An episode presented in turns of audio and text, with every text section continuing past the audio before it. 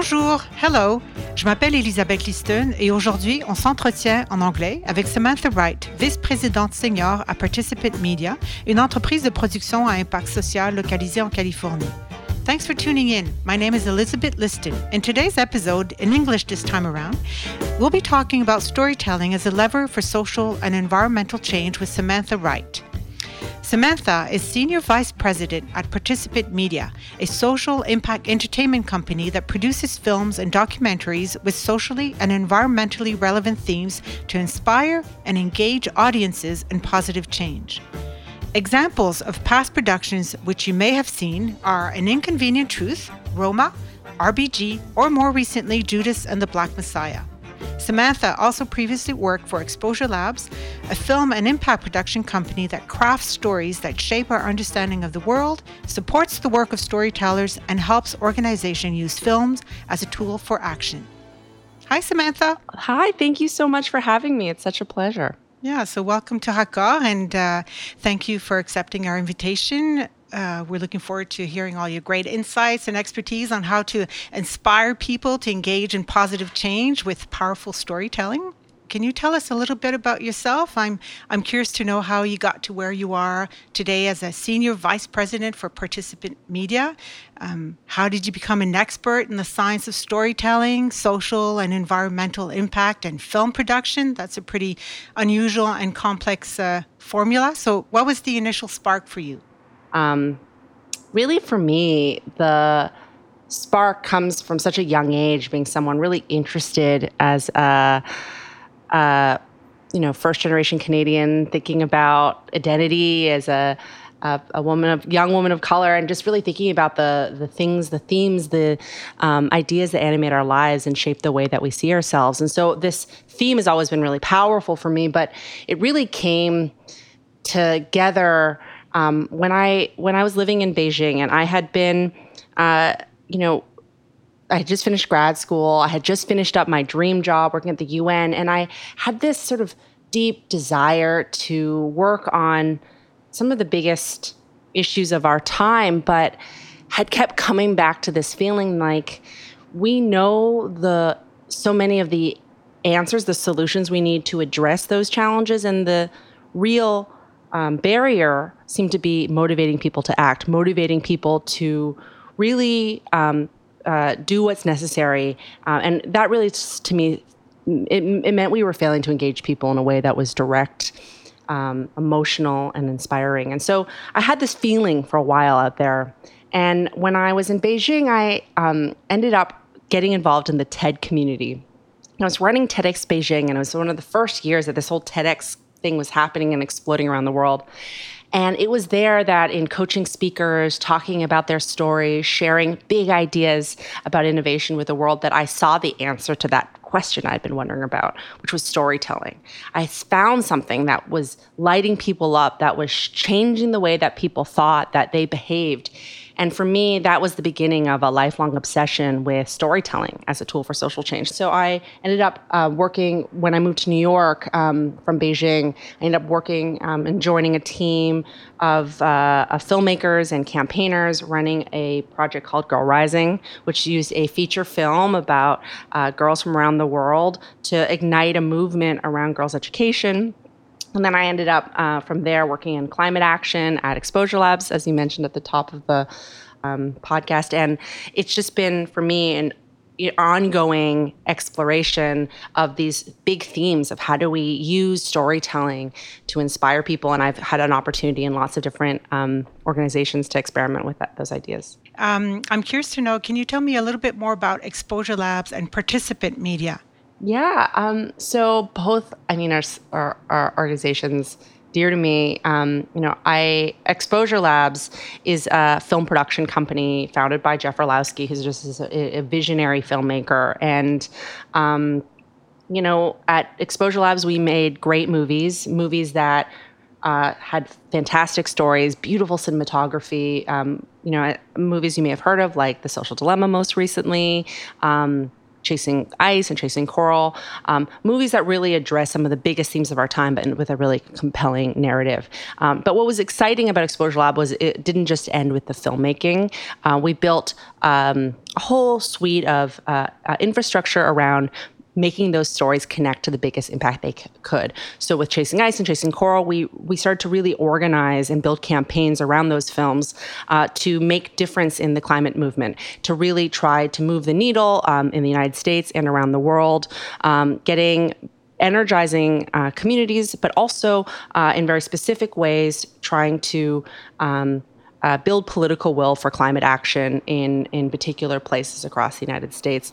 And then at Participant, you know, it's like being a kid in a candy shop. And Participant has been around for about 16 years now, founded by another Canadian, Jeff Skoll, um, uh, to really, uh, who had the prescient vision that storytelling could change the world. Storytelling could change the way that we uh, see ourselves and make a difference. Um, and so, uh, over the course of the, the that you know the 16 years, Participant has made some of the most outstanding, high quality.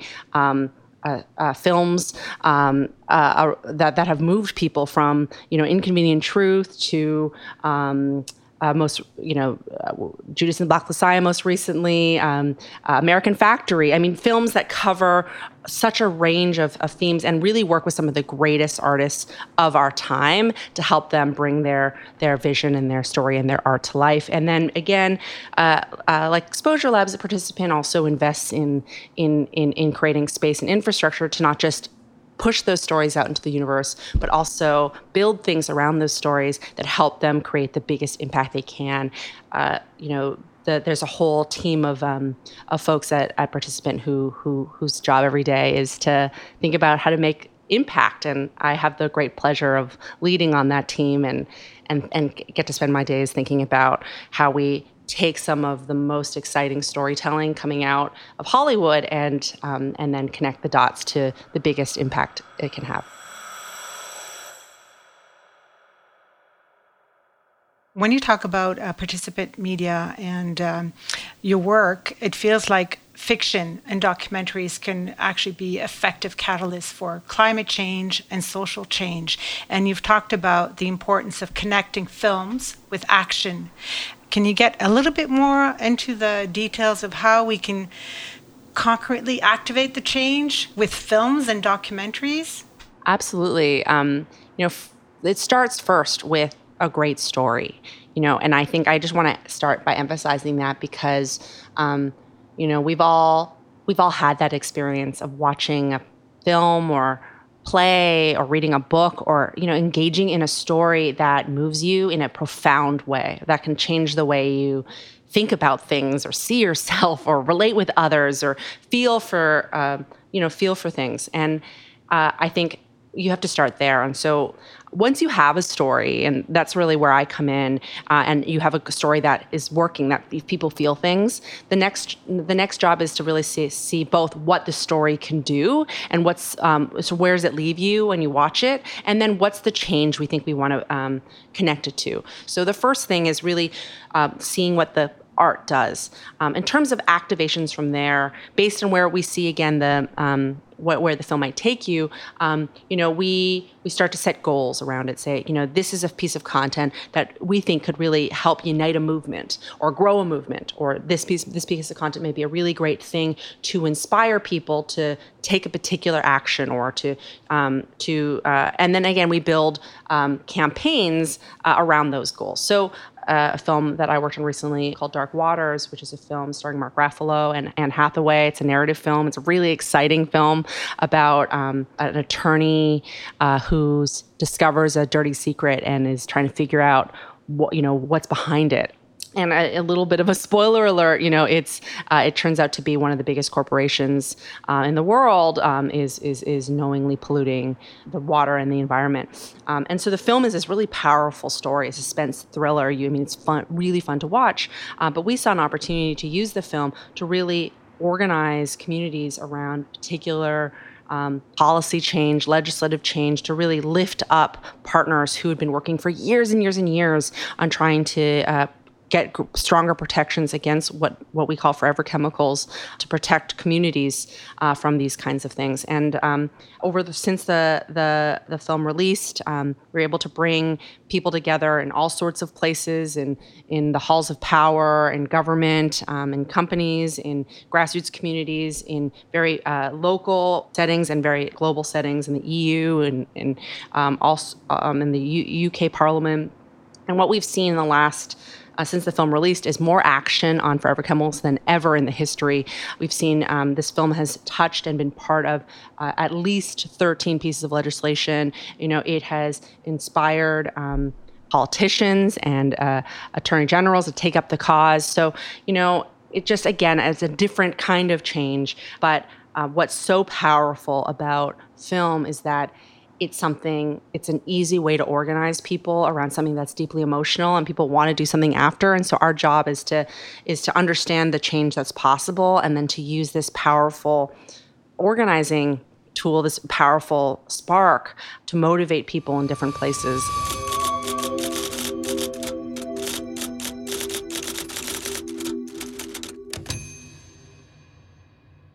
So samantha you mentioned uh, call to actions. How do we build better calls to actions? Like, how do we actually make people believe that, you know, they can make a difference?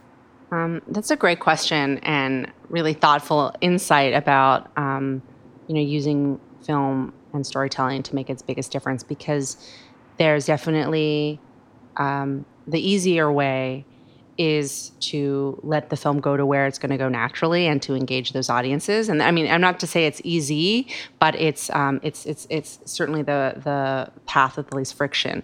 Um, what we did specifically at Exposure Labs is, in addition to using the film to lift up folks in the climate movement already who saw the power of this film um, about uh, what's happening under the waves, under the ocean, in the ocean. Uh, to coral reefs and how that's a, a canary in a coal mine for uh, for, for what's happening in climate change generally. Uh, so we explicitly designed a, um, a campaign that focused on um, trying to be- build political will for climate action amongst unlikely supporters. And so we went into the the hardest places. You know, folks would say if you can move people in in, in these super red um, states, you can move people anywhere. So we thought, okay, let's do it. Let's go in the hardest place we can possibly go. So we went into the reddest places in in South Carolina and in Georgia, places that are you know. Um, uh, overwhelmingly supportive were overwhelmingly supportive of Trump, uh, where climate denial is very high, uh, and we started to, sh- to, to tour this film. And um, we had very clear goals. We wanted to use the film to build political will for renewable energy policy, and we wanted to build more support uh, for organizations on the ground who've been fighting again for years and years and years uh, to try to to get some momentum um, in those spaces.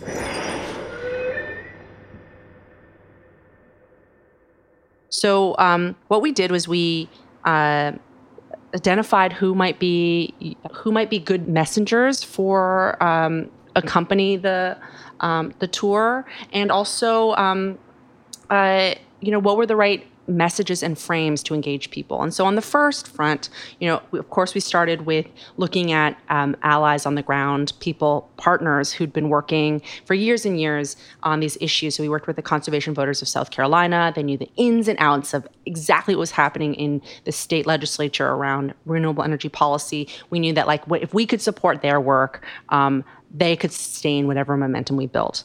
Then we started to tour different um, cities and communities across the state of, of, South Carolina, and we shared the movie. But we also, um, you know, thought about ways that we could uh, um, uh, bring sort of new people in. And so we partnered with, um, you know, interesting local organizations like microbreweries and churches, um, local aquariums uh, that have their own communities of people around them. Uh, we brought in local um, champions. Um, uh, you know, we, we work with Republican um, uh, state legislators who you know were very who are who who were sympathetic to these um, environmental uh, messages, and we started to just move people around. Um, so that was sort of the the messenger um, side of it, and then on the action side of it, you know, consistently every single film, every time we screened it, the movie is so powerful. Again, it's coming back to the great art that people who you would never expect would say like i want to do something that really moved me.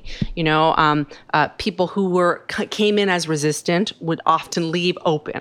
So the question then is like how do you how do you engage them? And so we uh, designed activations around that that were very immediate and satisfying calls to action that help people feel that this they could be a part of something specific. And so we we, we had a very clear and tangible goal which is let's pass this particular solar policy right now and you need to call on your local representatives. You need to tell them that you care about this. And so we, we created the dear south carolina tour and we gave people signs after the screenings and they filled them in with their names and their picture and their words saying hey dear you know know, um, uh, uh, Congressman so and so or uh, Representative so and so. Like, I care about this in their voice. And we started to build this sort of coalition of unlikely supporters and um, and politicians took notice because at the end of the day politicians listen to their constituents and if you're bringing out real constituents from their their communities people started to pay attention and what was amazing is that over the course of you know about a year building energy, building energy, building energy, um, uh, the conservation of South Carolina was actually able to build enough pressure to actually pass, get this legislation passed through this new solar policy. So to make it cheaper and easier to um, to to get renewable energy set up in the state. So it's just an example of very specific activation, but um, you know it all comes back to you know um, thinking about with reaching beyond the choir, reaching the uh, beyond the the preaching to the converted. It's about, um, again, starting with a really great story that can move people, thinking about who your trusted messengers are, people who can um, both share the opportunity to come see the film, but also stand up before the film and say, This is a film I really care about. Um, and then finally, designing calls to action that have very clear goals that make sense, that actually people feel can make a difference, that they can be a part of. Uh, because we found that if when you added those ingredients together over and over and over again, people just naturally stood up and wanted to be a part of it, and you built a groundswell over time.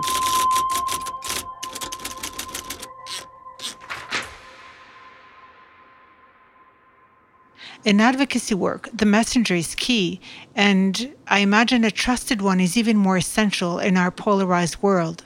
So, how do you build the legitimacy of a fictional character or of an impactful story that will drive people, even the most skeptical of audiences, to act for social and environmental change? Uh, it's a great question. Um, my mind's going to two places. You know, the first is defining, really defining who you're trying to reach, that audience. And as you look at a range of people in the world, from incredibly skeptical uh, and deeply resistant to what you might want to share about whatever message, to people who are like on board already, excited, and like your biggest champion. Um, they're in that spectrum really identifying you know who you want to talk to what they look like is important. And there are issues and contexts where the return on investment of engaging with a deep skeptic who's like already just like so close to talking to you is just not it's, it's not a good use of time. Um, so I, I, start there because if i use the climate um, example there are folks who are deep climate deniers and there's just nothing it's very very difficult to engage. And I don't want to ever say someone's like a lost cause, but it's just not a good t- return on investment of time. There's often, on most issues, a movable group of people who might be somewhat resistant but open. So I start. I just want to start there with uh, um, defining who your audience is because I think really understanding you're not reaching everybody, but the more narrow you can define your audience, the smarter your strategy is going to be. And we tend to focus a lot on on uh, the message and on the distribution side, but um, especially when you're reaching um, uh, skeptical audiences or, or more more uh, audiences where there's higher levels of resistance to your message. Uh, what we've seen over and over again in practice, and what bears out also in the science and the social science, is that um, messengers become critical, uh, and they're as important as the message itself. Uh, messengers are used as shorthand uh, to tell uh, somebody whether I should take this information as credible or not. And we all do that, you know. Um, if you if your best friend shares something with you, you're way more likely to read it than if a famous celebrity reads it, uh, shares it with you, or even comes from the news a news source. I think there's a, a lot of enthusiasm right now in in advocacy work around trusted messengers, um, but actually a more refined look at what trusted messenger makes sense again requires you to go back to your audience and ask um, how much resistance is there to my message and um, how aware are they of what I'm talking talking about? And based on on the answers of those two questions, um, what we found um, is that you need a different kind of messenger. There are, are, lots of nuances here, but what I encourage folks to think about in in in, in reaching hard to reach audiences is again. Um, uh, who's your audience is the first one um, what's the nature of the way that they're showing up for the issue that you're working on? And then once you know that, who's the messenger you're going to use to package around your message um, and really just looking at um, different kinds of messengers who who could actually um, break through and, and be heard by the audience you're trying to move.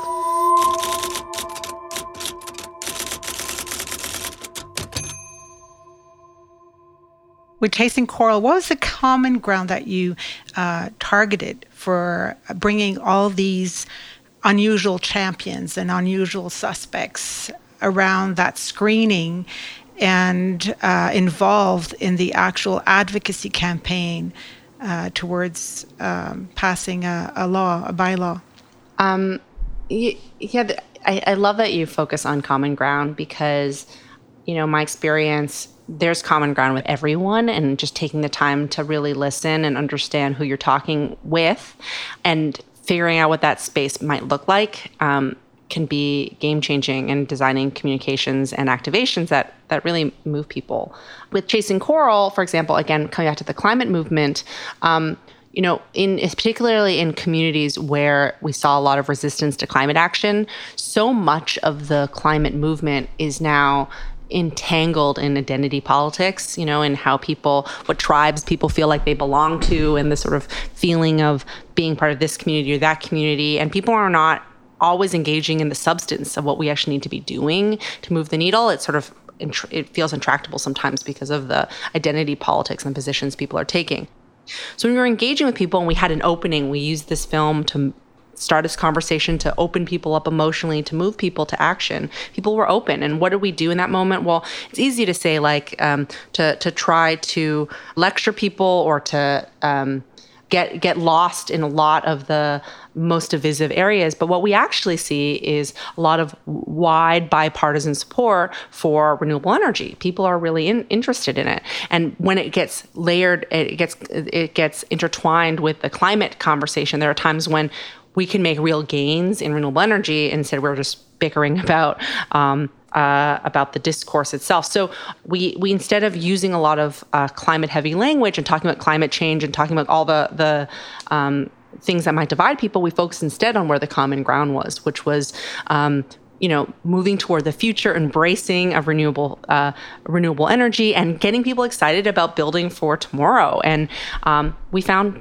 very consistently that you know, people from all walks of life are really excited about solar and really excited about wind and eager to build in new ways and and and embrace a, a, a green economy. So that's sort of how we focus that. And then again, not only focusing on a an issue and a frame that um, could bring people together, but then giving people extremely tangible things that they could do. So not just like support renewable energy, yay, but saying actually, please hold this sign, write your name on it, write your message. We're going to, um, it has the name of your elected representative on it. We're going to um, collect all of these images. We're going to put them on a website. Um, we're going to use it to um, make sure that your voice is heard by your elected representatives.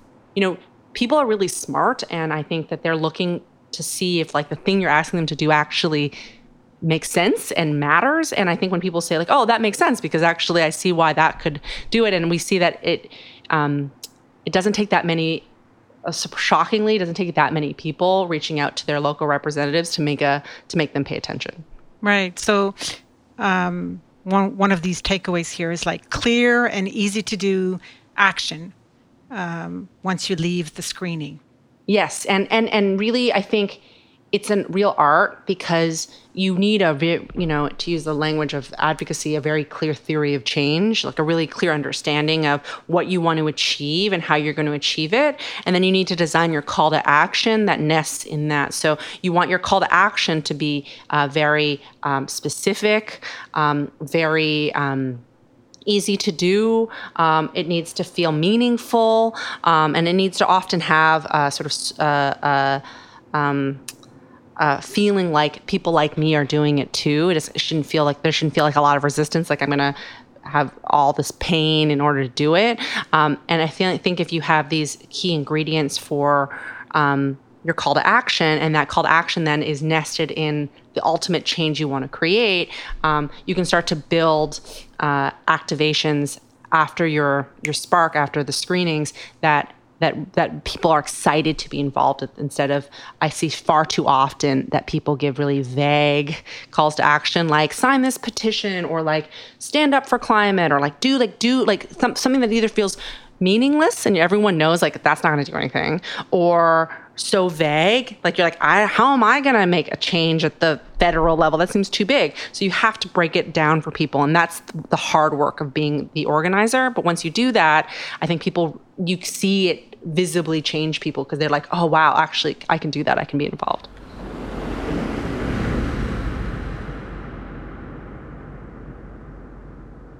Samantha, it's so great to hear you talk about storytelling, and we realize how much of an art it is.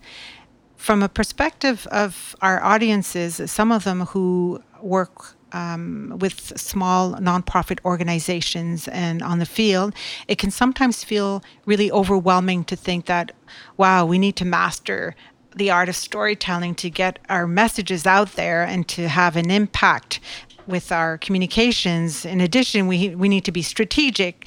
And in addition, we need to be able to build great partnerships so that we can actually connect um, inspiration and art to to action and uh, serve our mission properly.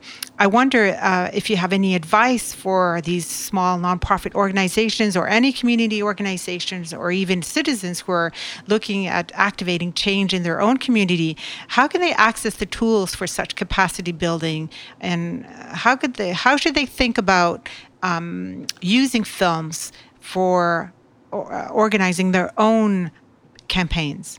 I'm so glad you asked that question because I'll just start by saying that um, I know from my own experience working on big teams and working on small teams, working for big companies and tiny startup ones, that um, you know, making change at the at the scale and the speed we need to make it is overwhelming at times, and figuring out your place in doing it and the resources you need to do it when you're working your butt off every single day is really really hard. And so you know the, there needs to be more work spent connecting the dots so that helps lift up so many people who want to make change. And what's exciting to me about film as a tool for social change is that it's deeply democratic and highly accessible and that's exciting to me. So um, you know when i when i think about um, uh, doing this work as a community organizer, someone with um, you know not a ton of resources, which I've been there myself.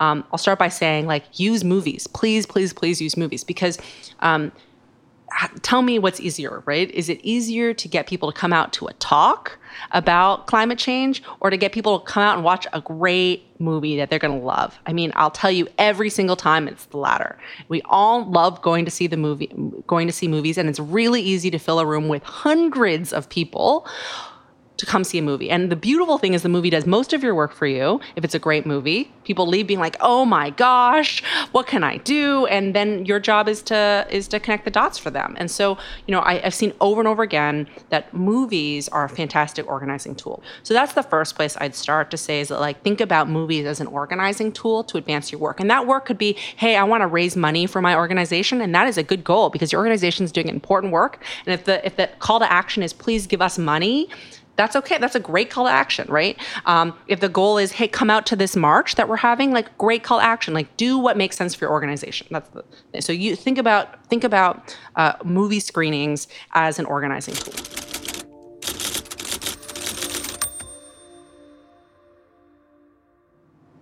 So, Samantha, I'm just wondering if you have any other advice for uh, our audience who are looking to you for um, some great tools for activating change and uh, activating social and environmental systemic change in their own in their own community. Yeah, definitely. Um, you know, I'd say one is um, I really want to encourage people to take a look at some um, really inspiring case studies of folks who've dreamed up incredible things around using film and uh, as a tool for social change. And so there's a great um, two great resources I want to share with folks, uh, but both by the Doc Society, which is a fantastic field building organization focused on using largely documentary as a tool for change and, and creating impact campaigns around around around those films. And so they have uh, something called the uh, Impact Field Guide. It's Impact uh, Guide.org, uh, and it has uh, just uh, breaks down ways to think and organize and tools and just just it's a wonderful resource for um, community leaders uh, looking to use film as a as a tool for social change. So that's one, and they also. Um, uh, put out these really fantastic case studies um, through an award they have called the Doc Impact High Five um, Award. It's DocImpactHI5.org. Um, and I think looking at both of those things, just inspiring yourself to dream and see new possibilities is something I want to encourage people to do because I think we often think in very narrow ways about how we use film as a, as, as a tool, a local tool. And I think it can do all sorts of things. Like I said earlier in the, the, the call, it can strengthen local movements, it can help you fundraise, it can push for policy change. Um, you know, it, it, it can do a huge number of goals where you need to bring people together to to um, to work together. Um, and I just you know when you see some of these st- case studies, you'll be like, oh wow, I didn't realize it would be possible to do that. Um, and it really is anchored in the idea that everyone loves everyone loves movie, whether it's the prime minister, whether it's your neighbor, whether it's your mom. I mean, everyone loves watching a great movie.